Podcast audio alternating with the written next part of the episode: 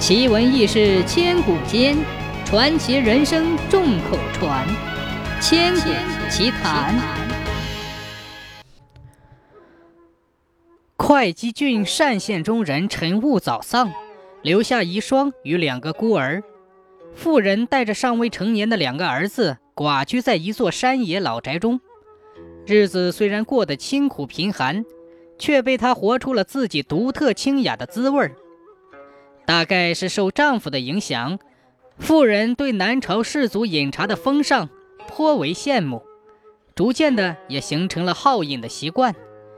闲时便在山野之间采摘鲜嫩的茶叶，阳光暴晒后，再用明火干炒一番，芳香四溢，可以泡饮的茶叶也就制成了。竹下听风，煮水煎茶，一家人在乱世之中。觅得一份安稳的熨帖。三人寄居在老宅中，有一座早已断了祭祀的破败古坟。坟前石碑的表面已经在漫长的岁月中风化了，字迹模糊的无法辨认。妇人见孤坟独自立于天地一隅，任风吹雨打，有种说不出的荒凉沉寂，不禁对长眠于此的墓主人心生怜悯。于是，妇人每每饮茶时，总会为荒冢里那个人备上一杯。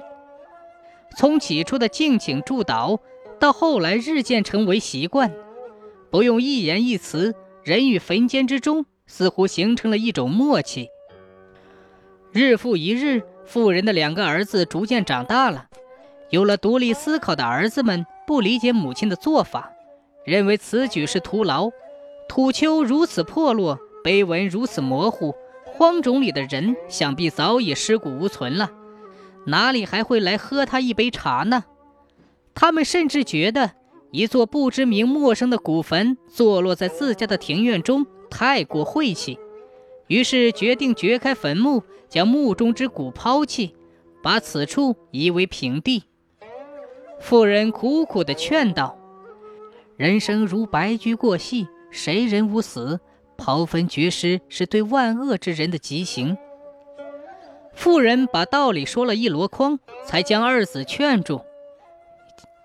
一天夜里，妇人刚入睡，就有一个陌生人伴着烟雾缭绕进入梦中，并自报家门说：“我就是埋在你家庭院中的人，在这里已经三百年了，人间已经换了天地。”我的子孙后代也早已迁居去了别处，我的坟墓变成了无人祭祀的荒冢。